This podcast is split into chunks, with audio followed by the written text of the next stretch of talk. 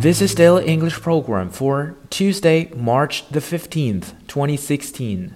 The term for today is get burned. And burned is spelled B U R N T. Burned 是燃烧，burn 的过去分词。Get burned 被点燃，所以它的意思是遭殃。 It's his trouble, not yours. Don't get burned. 那是他的麻烦，不是你的，别引火烧身。It's his trouble, not yours. Don't get burned.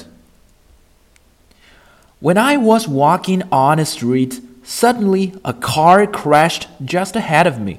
Unfortunately, I got burned. 我走在路上，突然一辆车子在我前面撞了，于是我很倒霉的受到了牵连。 when I was walking on a street, suddenly a car crashed just ahead of me. Unfortunately, I got burned. Get burned 这个词在发音的时候，get 后面的那个 t 可以省略。Get burned, get burned.